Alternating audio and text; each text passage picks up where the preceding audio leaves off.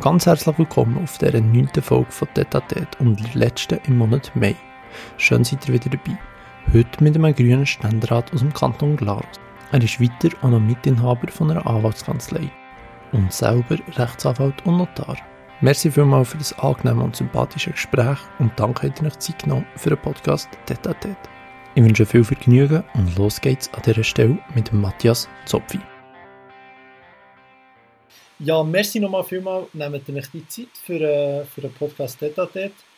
Äh, ihr habt es vorher gesagt, bezüglich Richterwahl, was steht die nächste Session alles so an für euch? Ihr seid, soweit ich weiss, in, in der Gerichtskommission. Genau, ja. Also in der Gerichtskommission sind wir im Moment gerade äh, die Richterwahlen vorbereitet, zwei Sitze am Bundesgericht, die nicht mehr besetzt werden. Da äh, ist äh, jetzt Rücktritt gegeben. Mhm. Das ist ja die Bundesversammlung, die dort wählen Und die Gerichtskommission ist eine gemeinsame Kommission zwischen National- und Ständerat. Also sind National- und Ständerat dabei, die die Vorschläge macht für die Bundesversammlung der Bundesrichter. Das ist immer äh, interessant. Es gibt Anhörungen. Also die Kandidatinnen und Kandidaten werden abgelesen, mhm. präsentiert sich. Den Proporz darf man nicht unterschätzen, der spielt eine gewisse Rolle, also Parteiproporz untervertreten sind jetzt SP, wir, die Grünen ähm, und äh, GLP, wenn es mir recht ist. Und dann ist immer so ein bisschen, äh, spielt das eine Rolle oder, für die Kandidatur. Das ist ja ein Thema, das dann auch in der Justizinitiative ein bisschen aufgenommen worden ist. Mhm. Oder Richter und Partien. Und was, was für Vor könnt ihr zu den Vorschlägen schon etwas sagen? Oder ist das noch... Nein, da kann ich natürlich nicht viel sagen, oder fast nichts. Ähm, ja. Die Namen sind natürlich vertraulich, die gehen auch nicht raus. Es gehen nur die raus, die dann wirklich vorgeschlagen werden. Genau, klar. Die anderen bleiben vertraulich. Aber was ich sagen kann, wir haben ähm, ausgezeichnete Kandidatinnen und Kandidaten. Also es ist, ähm, das ist beim Bundesgericht aber eigentlich immer so. Das ist natürlich durch das, dass das höchste Gericht ist, sind da das Kandidatenfeld immer sehr, sehr qualifiziert. Mhm. Also ähm, man muss nicht Angst haben, dass dann jemand wird, der nicht qualifiziert ist. Yeah. Aber es wird spannend. Also, man hat natürlich so die eigenen Favoritinnen und Favoriten. Und äh, ja, dann ist es immer spannend, oder? wie sich die auch präsentieren, wie die verschiedenen Faktoren gewichtet werden. Oder? Beim Bundesgericht spielt zum Beispiel immer das ähm, akademische Ausweis eine Rolle, oder? also mhm. hat man Publikationen und so weiter. Aber auf der anderen Seite will man auch immer Leute haben, die so aus der Praxis kennen, die wissen, wie es in der Kanton läuft. Und da ist immer ein Spagat, oder? Dass man, man will ja nicht, dass Lausanne das Abgehoben ist von den kantonalen Gerichten, wo ja durch sie beurteilt werden. Aber auf der anderen Seite will man auch eine gewisse Unabhängigkeit. Das ist immer recht spannend, dass es so den Ausschlag gibt. Und wenn man mehrere Sitze hat, wird es noch spannender, weil da man natürlich so ein äh, verschiedene Profile auch berücksichtigen. Und das Schwierigste ist auch ein gutes Mittelmaß zu finden zwischen, zwischen ja, irgendeinen goldigen Weg zu finden, was, was genau. verträgt, was, ja. Genau, genau, das ist wie überall, der Mittelweg ist ein guter und äh, da muss man irgendwie schauen, dass man die richtigen Leute findet. Aber für morgen bin ich optimistisch, also wir haben wirklich gute Kandidaturen, ähm, mir als Sitz, also es wird Sehr definitiv gut. eine gute Auswahl geben. Das, das wird ja sicher gerne gesehen, wenn ihr da schon gute Vorarbeit geleistet habt. Mhm. Genau. Ihr persönlich seid ja Mitglied vom Ständerat und von der Grünen ja. Partei. Jetzt zuerst mal zu, zu den Grünen. Für was stehen die Grünen? Also das Kernthema der Grünen ist schon immer gesehen und wird auch denke immer bleiben, ist natürlich Umweltschutz mit seinen ganzen Facetten, oder? Klassisch, äh, heute ist das sicher Klima, Thema Klima, mhm. äh, Klimaschutz. Früher natürlich eher so der, der klassische Umweltschutz, äh, Luftverschmutzung, Autobahnbau, AKW, das sind also die klassischen Themen ich würde sagen, innerhalb von dem Thema Umweltschutz wandelt sich ein bisschen. Oder? Jetzt mhm. Pestizid ist jetzt ein aktuelles Thema, wo man vielleicht vor, vor 20 Jahren noch nicht so, so sieht. Dafür gibt es heute weniger Demonstrationen gegen Autobahnen, weil einfach nicht mehr so viel gebaut werden, oder? Wie, wie früher mal. Aber ich würde sagen, dass das, was die Grünen zusammenhält, was sie vereinigt, ist sicher das Thema Umweltschutz. Mhm. Und dann hat man außerhalb von dem nehme ich wahr, dass man in der ganzen Schweiz, über die ganze Schweiz, über kantonale Partien, ein relativ breites Spektrum hat. Es gibt die, die eher von der konservativen Seite kommen, so von der bewahrend konservativen. Es gibt die, die eher von der liberalen Seite kommen. Bei vielen Fragen. Das ist sicher jetzt auch mit den weiteren Themen, die für uns wichtig sind, Ehe für alle, ist eins, oder, wo, wo äh, die Grünen sich sehr einsetzen. Jetzt außerhalb vom Hauptthema Umweltschutz. Und äh, da gibt es sicher die, die, die in der äh, links von der SP sind und da gibt es die gewissen Kantone, die in der, nicht links von der SP sind. Ich gehöre jetzt eher zu denen, die nicht unbedingt den linken Flügel Ja, die sagen, das ist eigentlich überhaupt, ja nein, nicht überhaupt nicht, aber das ist eigentlich nicht ein, ein klassischer Grüne, sondern eher ein sehr liberaler, eher noch bürgerlich orientierter zu einem gewissen ja, das sind ja fast der Einzige innerhalb der Partei, oder nicht? Ja, es täuscht noch. Ich bin vielleicht ein bisschen, durch das, dass ich auch sichtbarer bin als Ständerat, nimmt man es vielleicht an mich wahr. Mhm. Aber ich würde sagen, es, es, kommt extrem auf das Thema drauf an. Man hat, äh, wir haben wirklich auch in der Fraktion ein breites Spektrum, als man es vielleicht zum Teil von außen wahrnimmt. Und da gibt es natürlich immer wieder Themen, wo, wo dann jemand, ja, wo vielleicht jemand anders, anderer Meinung ist oder eben eine andere Position in diesem Spektrum vertritt. Und es bin also nicht immer ich. Aber klar, ich sage jetzt so bei den, bei den Wirtschaftsthemen, dort bin wahrscheinlich ich schon der, wo, wo äh, so ein wirtschaftsliberaler ist. Weil mhm. liberal sonst, also gesellschaftsliberal, sind die Grünen ja eigentlich mhm. seit jeher. Also dort bin ich jetzt nicht exotisch, ich bin sicher auch als gesellschaftsliberal zu bezeichnen. Aber bei wirtschaftsliberalen Sachen, denke ich, bin ich schon eher ich der, der so ein die eine Seite vom Spektrum vertritt. Kommt es, kommt es von eurem, eurem Hintergrund als, als äh, ihr habt eigene Anwaltskanzlei, wenn ich mich nicht komplett täusche, mit äh, ja. zwei Partnern, kommt das von dem Hintergrund, dass ihr dort ein bisschen wirtschaftsliberaler seid, oder wie erklärt ihr das? Ja, das ist noch eine gute Frage. Also, es ist vielleicht schon ein bisschen der, es ist, ja, was ich noch etwas sagen ist vielleicht auch der Hintergrund, äh, ich komme aus einer Gewerblerfamilie. Mhm. Mein Vater in der Spengler Sanitärgeschäft gehabt. Mittlerweile ist der Bruder äh, Nachfolger, hat übernommen. Das ist sicher etwas, was einem so ein bisschen prägt. Mhm. Oder dass man äh, ja, in dem Sinn halt ähm, so ein bisschen, wenn man selbstständig ist, oder, dann hat man relativ, äh, äh, sieht man relativ gut, wie, wie arbeiten, wie arbeiten, weniger arbeiten, wie steuern, weniger steuern, direkten Einfluss hat auf das, was man dann Ende Jahr vorig hat und sich etwas leistet oder nicht. Und das hat mich sicher ein geprägt in diesem Punkt. Das andere ist, dass im Kanton Glaris natürlich allgemein, dass man eher näher ist. Ich bin ja, ich bin mhm. Gemeinderat, immer noch Vizepräsident von meiner Gemeinde ich bin dort für Finanz- und Wirtschaft zuständig, also ganz Wirtschaftsförderung und dann auch Finanzen. Und das Finanzen muss man immer auf der Kasse hocken. Und das ist sicher auch etwas, was einem in dem Sinne ein bisschen prägen tut. Oder? Und dann halt der Austausch. Sie haben einfach auf dem Land, haben sie einfach eher, ich denke, in der Ostschweiz noch mehr als an anderen Orten ist so Selbstverantwortung und so wird schon eher grösser geschrieben. Und das tut dann natürlich mit diesen Leuten hat man auch zu tun, oder? Es ist auf dem Land. Also wenn ich als Grüne nur würde mit Grünen zu tun haben, äh, in meinem Dorf und in meinem Kanton, dann wäre ich ziemlich schnell einsam. Und so haben sie natürlich durch einen Austausch haben sie auch gewisse Positionen, die sie dann eher verstehen, als wenn sie aus einer Stadt kennen, oder? Wo auch ganz andere, ganz andere Abläufe hat, wo vielleicht ein anderes wirtschaftliches Umfeld hat. Also ich würde sagen, so das Ganze zusammen, oder? Ist, was mich prägt. Ich bin grundsätzlich schon der Meinung, äh, ja, Schaffen ist etwas Gutes, ich arbeite selber auch gerne und man soll, wenn man arbeitet und wenn man sich einsetzt und wenn man mehr leistet, vielleicht auch als andere, soll man für das auch in dem Sinne etwas haben, auch auf der wirtschaftlichen Seite. Ja. Ja, weil eben von der nachgeschaut, die kommen ja jeweils mit einem BDPler und einem FDPler aus, aus Glarus auf Bern. Und ja. Und eben, man nimmt schon weniger wahr als jetzt so auf der Linie von Regularitz, Balthasar Glättli und mehr auf einer, auf einer bürgerlicheren Seite. Aber mal, durch eure Erklärungen ist es ziemlich aufschlussreich, wie ihr, wie ja. ihr das seht. Ja. Ich, es gibt da wieder Sachen, was wieder anders ist. Oder? Ich sage manchmal, bei gewissen Themen bin ich, äh, bin ich dann wieder links von anderen mhm. Kolleginnen und Kollegen der Partei. Es, kommt, es ist sehr individuell und das ist ja das Schöne, wenn man sich eine eigene Meinung bildet, dann hat man manchmal der gleich wie die anderen und manchmal andere.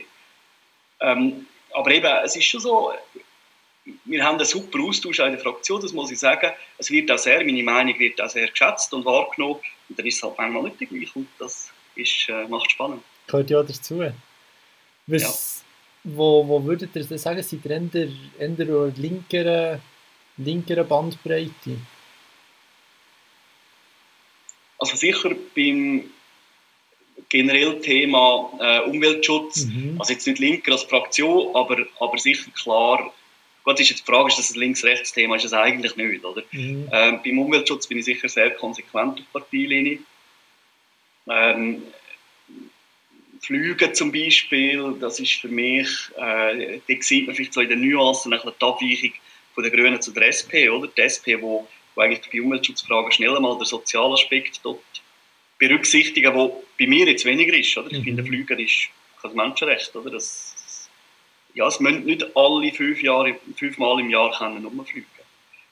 Das ist jetzt nicht unbedingt links, das ist jetzt eher ein Umweltschutzthema. Links würde ich sagen, es gibt so Themen, zum Beispiel als Anwalt sehe ich viel ähm, Leute, die, die Mühe haben, oder, durchzukommen. Ein Thema, auch in der reichen Schweiz, sind zum Beispiel alleinerziehende Mütter. Mhm. Das ist ein Thema. Und dort gibt es wirklich Situationen, die sind nicht einfach und die Leute müssen wirklich jeden Franken mehr als zweimal umtrüllen.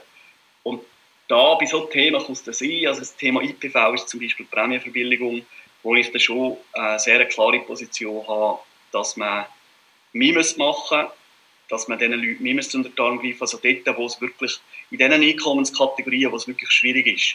Und dort merke ich, da ich, das ist Bern hat jetzt die Themen noch nicht so gesehen, aber klar ist im Parlament, habe ich dann auch wirklich zum Teil linkere Positionen gehabt als meine Kolleginnen und Kollegen, die gefunden haben, ja, wir müssen jetzt auch bei der IPV sparen. Ich bin da eher dafür gewesen, dort äh, mitzumachen. Aber ich denke, das sind so diese Sachen. Und so im Einzelnen, oder? Also, äh, was, ich, was ich sehr wichtig finde, ist jetzt wieder die Frage, ist es ein Linksanliegen oder nicht? Ich finde, eigentlich ist es halt, wäre es ein liberales Chancengleichheit, oder? Mhm. Dass es wirklich jeder, äh, das System durchlässig ist. Und da habe ich schon das Gefühl, das ist in der Schweiz nicht so gut gehen, wie es eigentlich müsste. Eben, die Frage ist, ist es ein Linksanliegen, aber ich finde, dort muss wirklich, also es kann nicht sein, dass jemand äh, sozusagen die falsche Herkunft hat und nachher nicht vorwärts kommt und irgendwo anstößt. Das kann es einfach nicht sein. Mhm. Was sicher auch, ist ein bisschen erweitert, ist auch das Thema die ganze Frauenpolitik. Ich bin selber keine Frau, darum ist es natürlich nicht so nach wie meine Kolleginnen, aber ich finde schon auch, das ist auch das Thema, oder? Also die Zeiten, wo jemand einfach benachteiligt ist, was leider immer noch der Fall ist, was ich vielleicht als Jüngerer noch nicht so gesehen habe.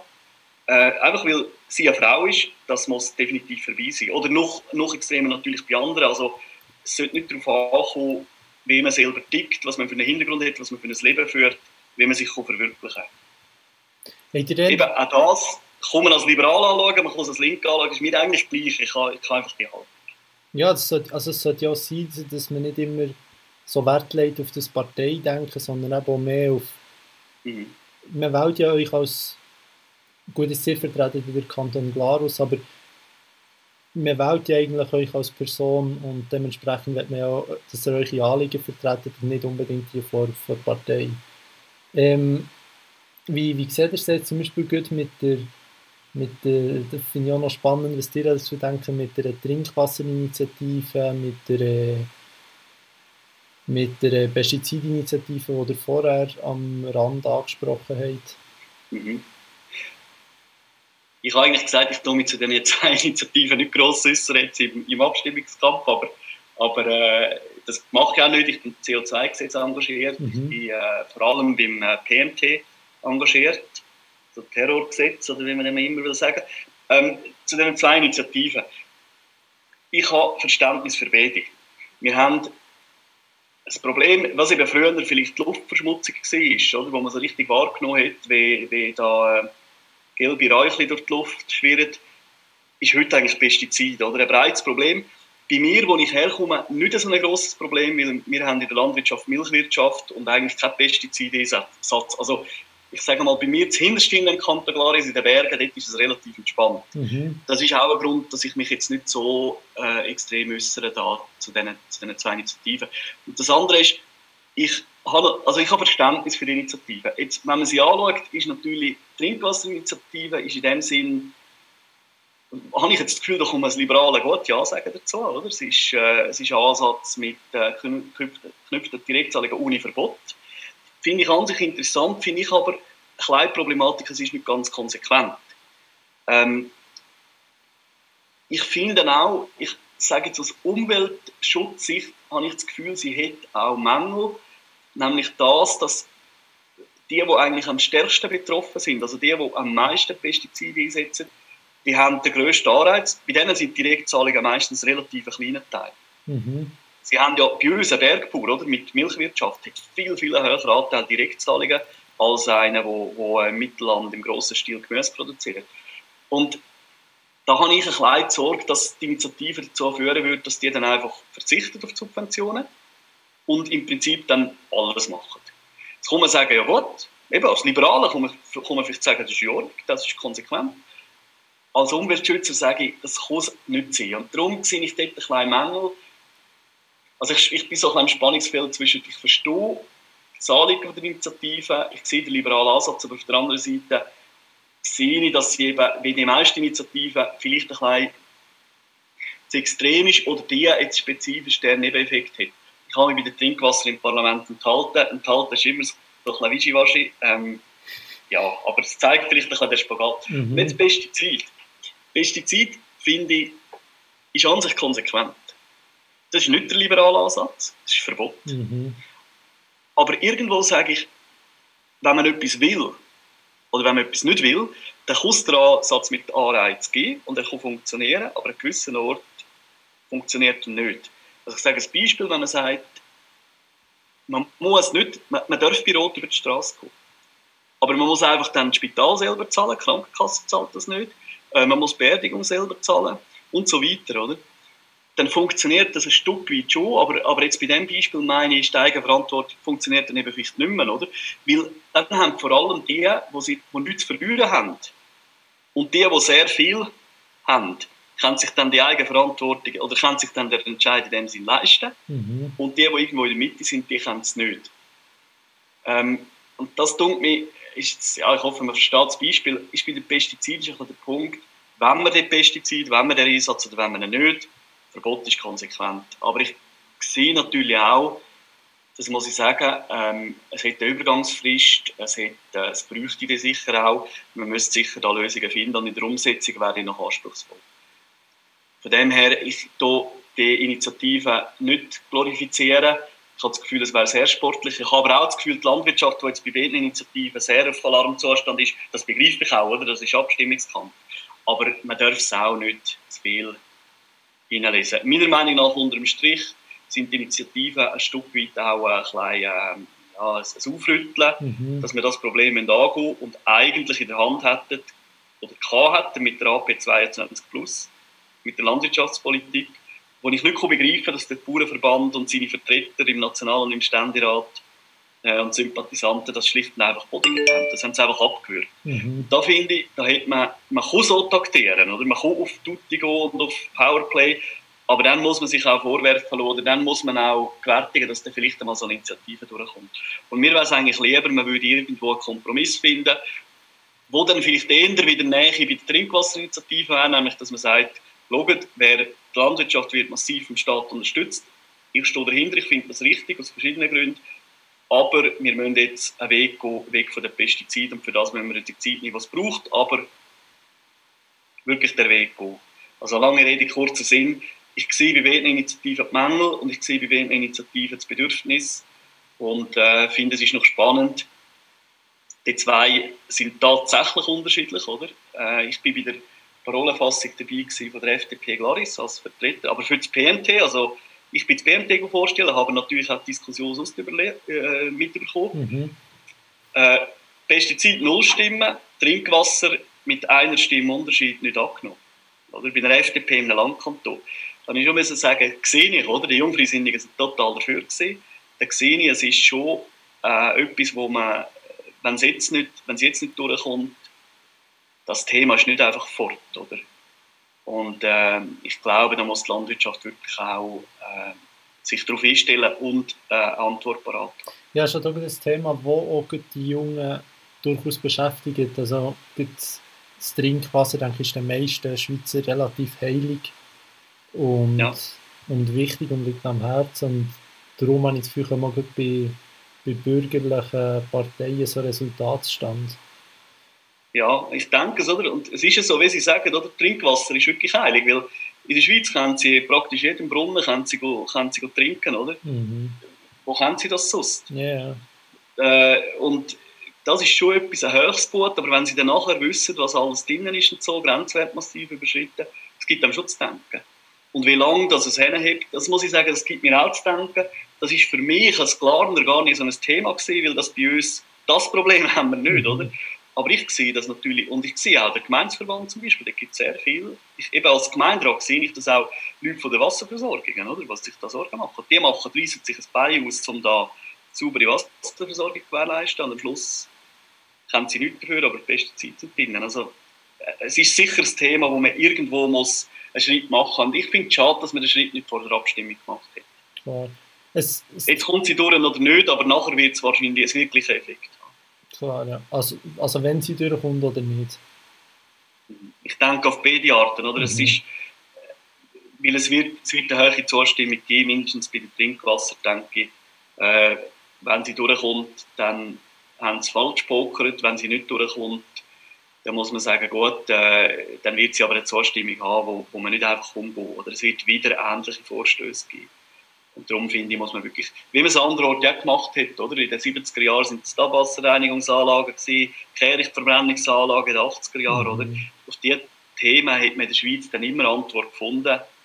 Äh, und das wird man müssen. Sonst ist es das, P das PMT nur mal ganz kurz, das lehnt ihr, lehnt ihr ab oder nehmt ihr das an? Nein, ich lehne es ab. Ja. Ich bin, äh, die einen sind ganz erstaunt, weil ich ja äh, innerhalb der Grünen Law and Order Typ bin, aber nein, ich, ich finde, das Gesetz ist eine totale Fehlkonstruktion. Gut gemeint, schlecht gemacht. Äh, das Parlament hat da äh, nicht gut geschafft. Ich glaube, ein Hauptgrund ist, ohne dass ich jetzt, ja, es klingt sich nicht ganz anständig oder nicht, aber äh, das Gesetz ist ja in der Sicherheitspolitischen Kommission und nicht in der Rechtskommission. Und ich glaube, man hat da viel stark, ich bin der Sicherheitspolitische, darum bin ich dabei gewesen, aber ähm, man hat viel zu stark auf äh, Sicherheitsaspekt und hat über das Ziel rausgeschossen. Und mit dieser Definition, wo das Gesetz, wo das Gesetz äh, zugrunde liegt, das nützt überhaupt nichts. Oder? Das bringt, für mich ist eigentlich die Aussage zu einem Gesetz ist weniger Freiheit, weil es ist einschränken, es tut Grundrechte mhm. einschränken, es tut massiv Ausdehnung von, von Massnahmen, polizeilichen Massnahmen und gleichzeitig nicht mehr Sicherheit. Und normalerweise haben sie ja den Spagat Sicherheit, Freiheit haben sie noch häufig. Aber wenigstens einmal müsste es gut sein, die Waagschale unten, oder? Aber das ist in dem Fall nicht der Fall. Beide Waagschalen sind oben, weil es, es hat mir noch niemand können erklären was es soll bringen wenn man einen für ein halbes Jahr irgendwo, irgendwo äh, unter Hausarrest stellt und nach einem halben Jahr muss rauslassen. Mhm. Ist der plötzlich, der ist ein Terrorist und nach einem halben Jahr ist plötzlich keiner mehr, oder wie soll das funktionieren? Oder es hat man auch noch niemand können, es kann immer die Beispiele, sorry, wenn ich lang, aber ich finde das mhm. Thema, und ich muss wirklich sagen, das PMT finde ich, kommt leider viel zu kurz in dem Abstimmungskampf, es eigentlich um, um sehr viele schweizerische Werte auch geht. Jetzt muss man sich mal vorstellen, es kann immer die Terroranschläge, Mord, das sein, oder? Und die sind schrecklich, oder? Die müssen wir verhindern. Aber wenn, wenn jemand, wo auch, da sind häufig auch psychische Probleme dabei, wenn so jemand auf die Straße rausgeht und jemand niedersticht, dann kann er das auch mit der Fußfessel machen. Der einzige Unterschied, den sie haben, sie können nachher den Weg nachzeichnen zeichnen, was er gemacht hat. Er kann aus dem Hausarrest ausbrechen. Er kann auch, wenn er eine Gesprächsmeldepflicht äh, hat, kann er das machen. Das heisst, sie wünschen mit dem, sie eigentlich, ich komme wieder mit einem, mit einem äh, Ampelbeispiel, oder? Es ist wie wenn sie sagen, wir wollen Raser verwünschen und bestrafen und sie gehen neben, stehen neben einer Fußgängerampel, dann verwünschen sie 100 pro Tag, die bei Rot drüber gelaufen sind und können die bestrafen. Aber die, die sie wirklich wollen verwünschen, verwünschen sie nicht. Und das finde ich, das Gesetz verdient es noch einmal eine Chance bekommen im Parlament, dass man es äh, so machen kann, dass es funktioniert. Ich bin nicht so optimistisch, aber ich sehe gleich, dass es so ein bisschen, äh, finde ich spannend, vor allem von den Jungparteien, mhm. kommt so ein bisschen Fahrt rein. Und zwar breit, oder? Also äh, junge Röhne, Juso, Jungfreisinnige. Die, äh, die FDP Glaris hat relativ klares Nein beschlossen. Ich war ganz begeistert, dass ich das überzeugen kann. Aber haben die Jungfreisinnigen natürlich massiv geholfen dort. Und ich finde es spannend, dass gerade die Jungen dort äh, irgendwo die Grenzen sehen, oder, wo man da überschreitet. Das finde ich extrem spannend, wo bei den Eltern, also aus meiner Sicht eben, ich bin kein Liberaler, ich bin nicht bei der FDP, aber aus meiner Sicht für das Gesetz kann man als Liberaler eigentlich ziehen. Ich weiß nicht, wie Sie es sehen. Ich glaube, Sie sind Jungfreisinnigen, oder? Das hat äh, ich auf Fall noch gesehen, aber ich weiß nicht, wie Sie gesagt aber für, aus meiner Sicht kommen als Liberaler nicht für das Gesetz. Das hat er in dem Fall gut herausgefunden. Ähm, ja. ja. ich finde es schwierig. Ich bin ehrlich gesagt hin und her Also ich finde, mehr Sicherheit soll natürlich sein, aber auf der anderen Seite sehe ich auch die Aspekte, die ihr aufgezählt habt. Und entweder werde ich mich vermutlich enthalten oder es ablehnen, ja. Genau lehnen Sie es ab, dann nehmen wir es noch einmal in die Kommission und machen es nächstes Mal besser. Dann, dann könnt ihr noch mal dran, haben Sie am Schluss das Gesetz. dran arbeiten und dann gibt es auch noch ein gutes Gesetz. Ja, genau. Wie, wie, wie sieht es mit dem Thema EU? Wollen die Grünen in die EU oder wie steht ihr da dazu? Ähm, also ich denke, bei den Grünen gibt es verschiedene Haltungen zu dem Thema EU-Beitritt ich denke, die Mehrheit ist europafreundlich, würde ich sagen, heute die klare Mehrheit. Interessant ist ja da, 1992 beim EWR sind die Grünen bei der Gegnerseite gewesen. Ähm, heute wären wir vielleicht manchmal froh, wir wären damals EWR gegangen, aber ja, wenn wir da Rahmenabkommen so anschauen. Ich persönlich bin gegen EU-Beitritt. Ähm, aber für gute, äh, gute, äh, gutes Verhältnis zu der EU. Und mhm. zwar auch ein gutes Verhältnis, das gewisse Sachen kostet. Also, wir können nicht das Gefühl haben, wir können nicht in der EU sein und gleichzeitig dann überall können, äh, voll profitieren. Man muss schon sehen, wir haben mit äh, den BRIC-Staaten, was ist das? Brasilien, Russland, Indien, China, mhm. glaube ich. Inklusive China, da sie mich nicht darauf behaften, aber mindestens vor ein paar Jahren ist das so gewesen, haben wir weniger Handel als mit Baden-Württemberg allein.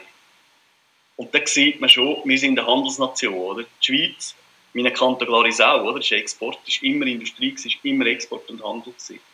Wenn man das anschaut, dann muss man sagen, wer das Gefühl hat, man kann mit der EU irgendwie Ärger riskieren, der hat nicht verstanden, von was das wir seit 200 Jahren leben. Aber der Beitritt ist für mich heute kein, kein Thema aus verschiedenen Gründen. Ein Grund ist der politische. Ähm, die EU ist aus meiner Sicht, ähm, würde viele Sachen, ich komme aus einem Landsgemeindekanton, oder? Ähm, ich habe einfach Angst, dass es dass wir zu viel würden, ich bin absoluter Föderalist, oder? ich habe Angst, dass wir zu viel müssten abgeben, zu viel Souveränität und das Verständnis bei der Bevölkerung und das, was in der Schweiz noch mehr als an Ort ist, dass man sich mit der Politik irgendwie identifiziert. Jeder Schweizer ist ein Politiker, oder? Dass, dass man das ein aufs Spiel setzen würde. Und das andere ist, ich habe das Gefühl, man sieht es bei gewissen Themen, heute haben wir gerade eins, Schengen ist immer wieder eins, Flüchtlingspolitik ist das Thema, oder? Die EU ist schnell gewachsen mit der Osterweiterung. Aus dem Aspekt, wo die EU eigentlich dafür da ist, nämlich Frieden zu Europa gewährleisten nach dem Zweiten Weltkrieg, verstehe ich das. Aber auch aus dem Aspekt, wir wollen das Gewicht, Gegengewicht gegenüber USA, China und den grossen Volkswirtschaften haben, verstehe ich das auch. Aber ich glaube, mit dem Wachstum bis sie dann Ungarn und Luxemburg auf den gleichen Nenner bringen. Oder das Schweizer politische System mit dem polnischen, oder die Schweizer Wirtschaft mit der rumänischen, das, ist schon, das sind halt schon sehr grosse Spagate. Das hat man, in der Schweiz hat man das schon auch. Oder? Wir haben auch Jura und Zürich sind nicht gleich wirtschaftsstark und haben nicht einmal die gleiche Sprache. Aber ich habe das Gefühl, in der EU hat man schon, man hat äh, wirklich zum Teil auch Entwicklungen, die sehr richtig autoritäre Regime gehen, wo ich das Gefühl habe, das ist schwer zum, zum Zusammenheben. Und das macht mir heute ein bisschen Sorgen, oder? Aber ich sage, als Friedensprojekt ist die EU ja bis jetzt eigentlich erfolgreich, oder? Mhm. Der äh, Konflikt zwischen den EU-Ländern ist, ist, eigentlich ausgeschlossen, weil sie so verhängt sind miteinander. Aber ja, darum sage ich im Prinzip nichts Schlechtes gegen die EU, aber ich will nicht dabei sein. Ja. Mal merci für, für die Ausführungen. Wie sieht ihr es denn mit, äh, mit Grün und einer Wirtschaft, einer Planwirtschaft, sonst irgendeiner Wirtschaft?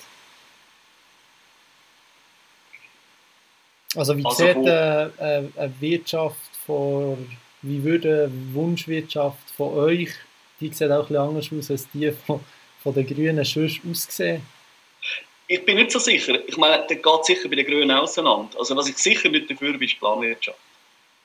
Ähm, wenn man ein bisschen historisch interessiert ist, dann, dann findet man ja relativ schnell heraus, dass das Experiment jeweils das ist. Obwohl es interessant Im Studium habe ich, ähm, ich bin ja Jurist, oder? Und wir haben aber ein bisschen Wirtschaft hätten wir dann auch gehabt, oder müssen machen.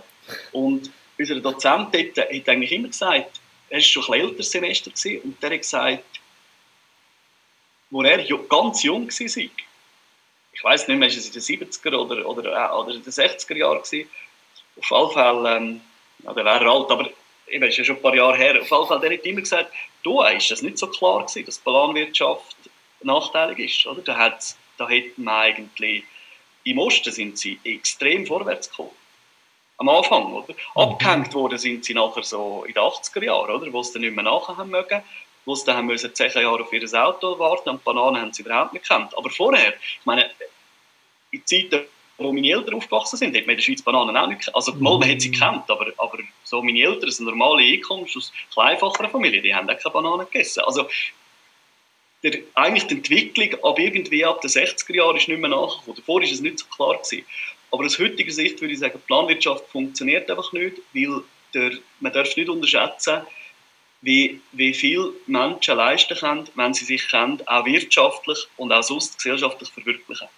Und bei jeder Planwirtschaft tun sie Leute einschränken in der Verwirklichung. Und da muss ich sagen, darum bin ich eigentlich absoluter Befürworter für die Marktwirtschaft. Aber man hat, das ist in Deutschland gewesen, das ist auch in der Schweiz, oder? Man hat vor 150 Jahren, hat man, Kanterglar ist ein gutes Beispiel, man hat ähm, wirklich Marktwirtschaft gehabt, pur, also so wie es die Libertären vielleicht wollen, oder? Also äh, wirklich einfach ungebremst, Manchester. Und dann hat man angefangen, eine soziale Marktwirtschaft daraus zu machen. Canteglaris hat das erste Fabrikgesetz gehabt, Canteglaris hat auch die erste AHV-IV gehabt, das ist nachher auf Bundesebene überwunden worden, wir sind immer noch stolz auf das. Wieso haben wir das gehabt? Weil Canteglaris ist bis heute übrigens der höchst industrialisierte Kanton der Schweiz, relativ gesehen.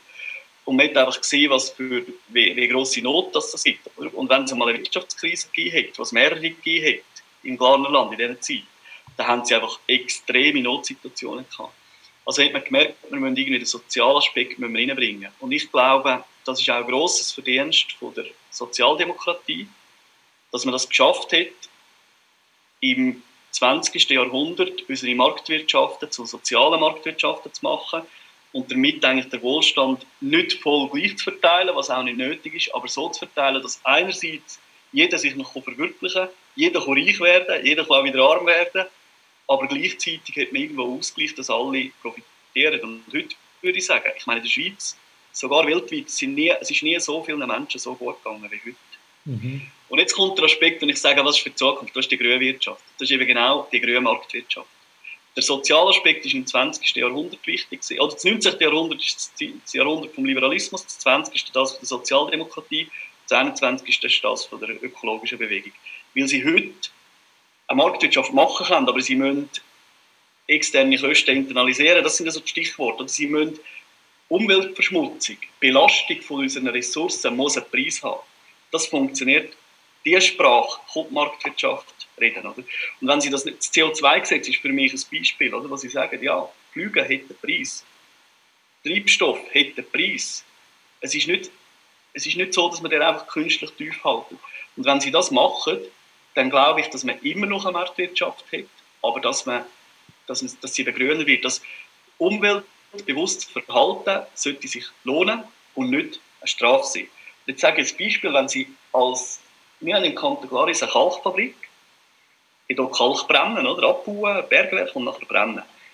Dort automatisch hat die einen enormen CO2-Ausstoß, mm. einfach produktbedingt. Oder? Der, der Kalk, den sie brennen, hat einfach nur schon vom Produkt her äh, dort, äh, dort CO2 abgeben. Wenn sie gleichzeitig noch Schweröl brauchen zum Brennen, dann brauchen sie noch einmal ab. Die haben jetzt investiert, mittlerweile können sie es mit Gas machen, wo ein Biogasanteil drin hat.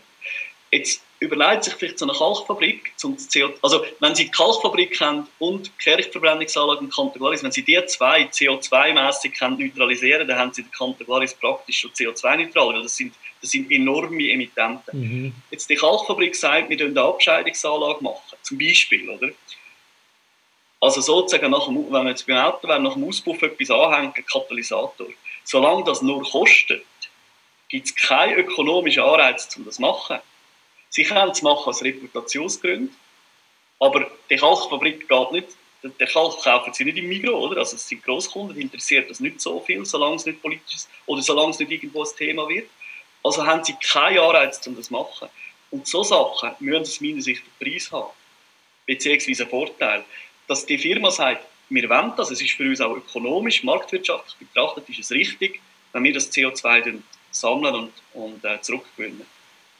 Und da finde ich, da haben wir schon noch das CO2-Gesetz ist für mich ein Anfang. Man kann über die Details von dem Gesetz diskutieren, aber es ist, finde ich, mit, auch mit der Lenkungsabgabe, mit der Rückvergütung, es ist äh, recht ein marktwirtschaftlicher Ansatz, um dem Problem, Problem begegnen. Und das ist eigentlich das, was ich finde, das ist die Wirtschaft der Zukunft. Das nicht, wir dürfen viel zu lang Strukturen aufrechterhalten, die die nicht mehr gerechtfertigt sind. Und das ist auch nicht Marktwirtschaft, oder?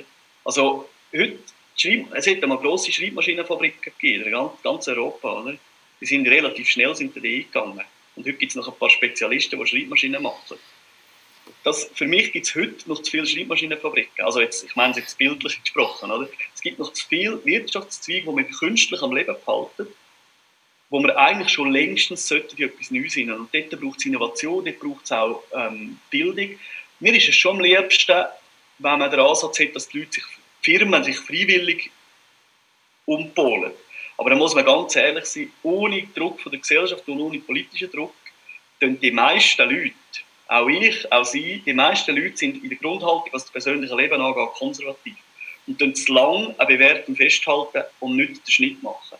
Und auch unsere Firmen, die sind da nicht anders. Und darum braucht es einen gewissen Druck aus der Politik, finde ich, ist richtig. Aber nicht, dass Politik entscheidet, was Innovation ist. Das will ich nicht. Weil wir sind Politiker, ist ein Handwerk, ist spannend, aber Politiker sind nicht, sind weder Zukunftsforscher noch, noch Ökonomen, oder? Ja. das ist so meine Haltung, oder? Ist jetzt, ja, also das sind die grüne Marktwirtschaft ist eigentlich mein Traum-Szenario. Ja, es ist, es ist sehr spannend, was du sagst, weil eben sonst von den Grünen hört man sehr, sehr andere Ansätze, unter anderem also das geht, das schließt ja nicht jede Planwirtschaft aus. Eure Äußerungen finde ich sehr plausibel, ähm, dass wir zu bequem sind bezüglich Film und lieber in unseren alten Routine bleiben, anstatt irgendetwas Neues zu unternehmen, würde ich genauso auch unterstützen. Und zusammengefasst, die, Im Gegensatz zu den anderen zwei Initiativen ist, glaube ich, beim CO2-Gesetz ein klares Ja von eurer Seite in dem Fall. Sehr klar, ja. Etwas, das auch CO2 ausstößt, ist, ist die Armee.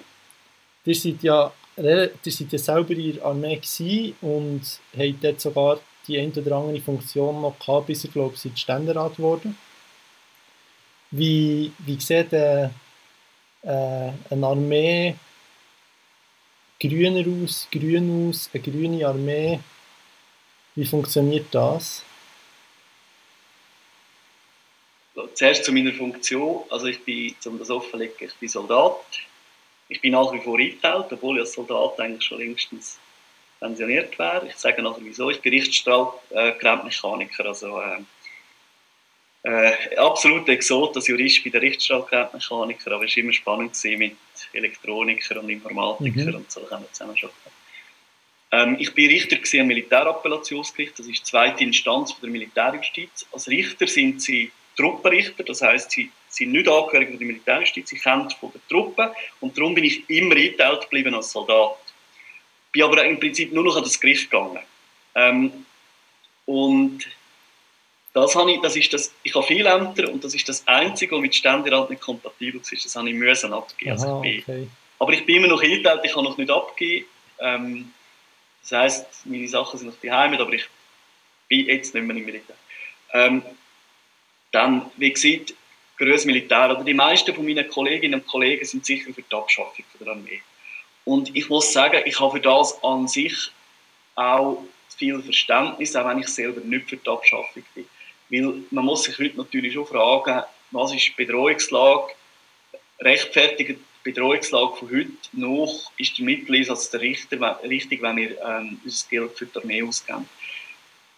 Panzer zum Beispiel, oder? Panzerschlachten werden wir wahrscheinlich, sogar wenn wieder ein Krieg ausbrechen würde, was ich jetzt nicht glaube, würde wahrscheinlich nicht mehr bei Panzerschlachten austragen, wie der Zweite Weltkrieg und so. Ähm, das heißt, ich, ich habe Verständnis für, für das, dass man konsequenterweise die Armee abschaffen will. Wenn man sie aber nicht abschaffen will, wie ich, wie macht man sie grüner?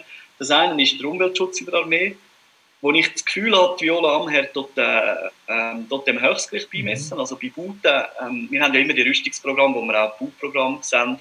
Und dann habe ich den Eindruck, dort man sehr darauf schauen, dass man äh, Photovoltaik nutzen dort, dass man, dass man sanieren dort Jetzt auch in Duro zum Beispiel hat man den neuen Motor bei dieser Wiederinstallation, bei dieser, ähm, ich weiß jetzt gar nicht, was das Fachwort ist, Kampfwertsteigerung ist jetzt nicht gerade beim Duro, aber der, bei dieser Sanierung von diesen Duros auf jeden Fall, dort man schauen, dass die neuen Motoren weniger Most brauchen und so weiter. Der Armee kann, in der Armee kann man das natürlich auch gut überwachen, weil sie haben über alles Zahlen, oder? Also sie können recht gut, äh, eben, die Armee ist ja ein bisschen Planwirtschaft, und darum können sie es recht gut überwachen. Das ist das eine. Und mit der Armee selber, was ich mich über die fragen ist, viele Leute, ich habe viel, sehr viele Freunde, die in Zivildienst gewechselt haben. Und das ist ihr gutes Recht. Ich finde auch nicht, dass man denen eine Hürde in den Weg äh, stellen Ich finde das genau falsch. Oder? Die Armee sollte zeigen, wo das sie etwas bietet. Und nicht so, ja. den Zivildienst restriktiv machen, dass man die Leute sozusagen nötigen zum Bleiben, weil es halt schwierig ist zum Wechseln. Und etwas bieten könnte in neue Sachen. Ich finde zum Beispiel das Thema Cyber finde interessant, oder? Die Cyber-RS könnte man noch ausbauen, weil das sicher eine Bedrohungsform ist, die in Zukunft mehr kommt. Und ähm, was nicht falsch ist, auch für die Wirtschaft. Oder? Das ist ja der grosse Vorteil der Armee, oder ein Vorteil ist, bei den Motorfahrern oder, zum Beispiel, da bildet die Armee ein Stück weit auch Leute aus, die nachher in der Wirtschaft, Studenten, die Motorfahrer sind, können nachher irgendwo arbeiten, oder? haben immerhin den Lastwagenausweis. Das tut mich bei dem Cyber-Thema gleich, oder? Die Armee könnte dort ähm, auch Ausbildung mal machen, und nachher im Zivilen etwas nützt. Ganz Cyberkriminalität ist nämlich ein riesiges Thema. Und das andere, was ich mich immer frage, aber ich habe die Lösung noch nicht ganz gefunden. Wieso muss jemand, ich zum Beispiel als Richtstrahlgerätmechaniker, ich habe ja auch den Tarnanzug haben. Und ich habe auch das GT anhaben. Und ich habe auch das Gewehr hinten drauf haben. Bei uns war es dann so, gewesen, bei gewissen Einsätzen hat man das Gewehr gar nicht mehr mitgenommen. Jetzt, für mich ist das nicht ein Problem, aber es kann ja sein, dass jemand mit dem Mühe hat. Gerade Funktionen wie ein Richtstrahlmechanik, irgendein Cybersoldat und so weiter, könnte ja theoretisch ein blaues Gewändchen haben. Blaue Uniform muss nicht unbedingt der Tarnanzug haben, der halt schon ein militärischer aussieht äh, und würde die Funktion genau gleich machen. Sanitätssoldaten, oder? Klar, im Ernstfall wären die Feld, aber auch dort, oder? Ich könnte theoretisch irgendwie anders tun. Ich finde dort ich will jetzt nicht sagen, irgendwie, es kommt ja dann immer, ja, Armee ist kein, oder RS ist kein Ferienlager, aber ich finde, an gewissen Ort kann man mal hinterfragen, muss es so auf diese Art militärisch sein, weil ich habe das Gefühl, dass dort viele Leute auch abschrecken. Mhm. Wenn es um die Aufgabe wird gehen, sie lernen viel in der Armee und sie können in der Schweiz tun, das darf man nicht vernachlässigen. Ich habe gewisse Regionen von der Schweiz nur, nur dank dem Militär gesehen. Ich finde, die Aspekte sind ja positiv und sie lernen einmal mit zwölf anderen irgendwie in einem Zimmer schlafen, dann ja. nehmen wir alle einfach so, oder? Aber wenn man das, oder, das könnte man auch haben, wenn es ein klein weniger militär ist.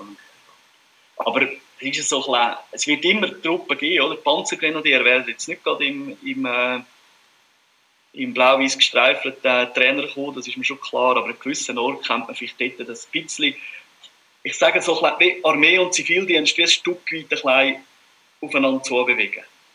Aber ich weiß, es ist ein schwieriges Thema, weil am Schluss sagt natürlich der, der überzeugt ist vom Zivildienst, der sagt, ich will eben genau mit dem Laden nichts zu tun haben. Und ich will ja nicht Etiketten schwindeln. Nur weil nachher die Uniform nicht mehr Tarnfarbe ist und militärisch aussieht, ist es ja trotzdem noch ein, ein Militärapparat. Also, schwieriges Thema. Aber irgendwie schwebt mir so ein das vor, dass man dort eben wie könnte, so eine modernere Armee, die weniger auf, auf, äh, auf Tarn und auf, auf militärisch ist. Weil ich glaube, heute eben, also weder Panzerschlachten noch, dass wir in den Wäldern noch die grossen Kämpfe austragen in Zukunft. Ja, sei mal dahingestellt. Ich glaube es nicht. Oder ich glaube, der Kampf der Zukunft findet im, im Internet und, und so statt. Vielleicht noch in der Luft, aber nicht unbedingt äh, in unseren Wäldern. Ja, und dass die Armee halt nicht so nachhaltig ist, um nicht gewissen, wenn man Armee will, muss man es halt noch akzeptieren?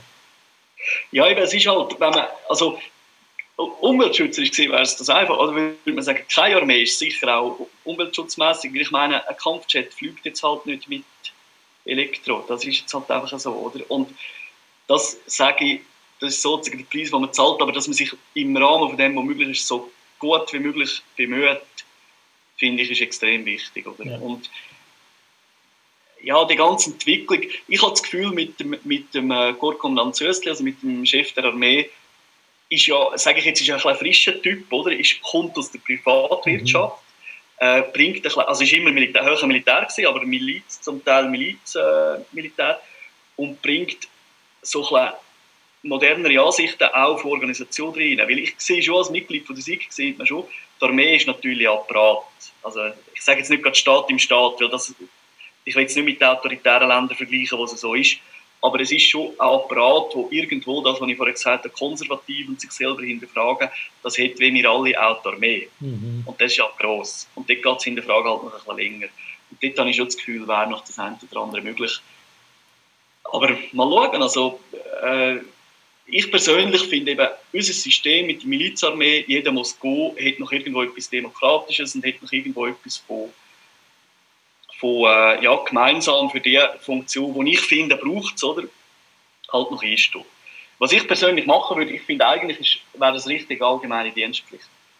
Ja. Frauen und Männer ähm, müssen nicht Militär sein, sondern Zivildienst und so weiter. Das wäre eigentlich konsequent, aber ähm, da hoffe ich jetzt, dass nicht alle von meinen Kolleginnen und Kollegen da zuhören. Die einen würden vielleicht sagen, er ist recht, und ein paar werden vielleicht ziemlich schockiert. Es ist sehr erfrischend, euch zuzulassen. Ich sehe Teilsachen oder einige Sachen sehr ähnlich. Jetzt gibt bezüglich Zivildienst, Militär, finde ich auch, sollte das Militär einen Schritt machen und attraktiver werden und nicht der Zivildienst verunmöglicht werden. Und genauso mit der, mit der Dienstpflicht, nicht eine Wehrpflicht für Mann und Frau, sondern einfach eine Dienstpflicht für alle. Es kann ein Dienst im Altersheim sein, für Frauen auch äh, Dienst irgendwo. Es gibt einige Sachen, die wir früher oder später vermutlich sowieso werden brauchen, wenn es immer wie weniger Pflegende gibt. Und es geht immer viel zurück, habe ich das Gefühl. Mhm. Genau. Es ist schönes Wetter draussen. Ihr spielt Tennis. Geht es heute Abend noch mit einem Kollegen aus dem Parlament eine Runde Tennis? Oder wie sieht das bei euch aus? Nein, gibt es nicht. Äh, weil ich gar nicht so weiss, wer alles zu Bern ist diese Woche. Äh, und ich habe noch nie mit einem vom Parlament Tennis gespielt, aber ich weiss, der Andrea Caroni, der ist äh, Tennisspieler. Also mit dem kennt ich wenigstens. Ja, Diana Gutjahr spielt, glaube ich, Tennis.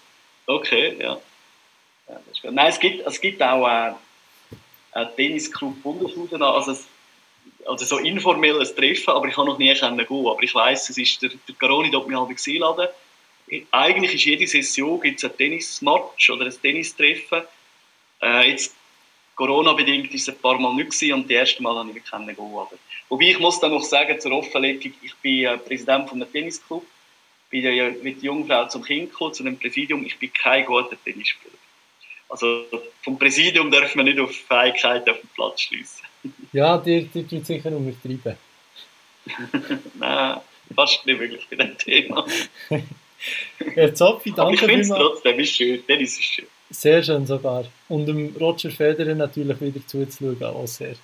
Das ist, und der ist besser als ich, das kann ich sagen. Ja, das, es ist schwierig, besser als er zu sein. Herr Zopfi, danke vielmals für eure Zeit. Gerne geschehen.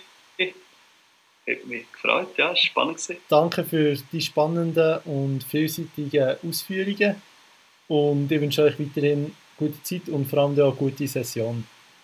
Ja, danke und Ihnen auch alles Gute und viel gute Podcasts wünsche Macht's gut! Euch, liebe Zuhörerinnen und Zuhörer, möchte ich sagen, macht's gut, genießt das schöne Wetter und bleibt gesund.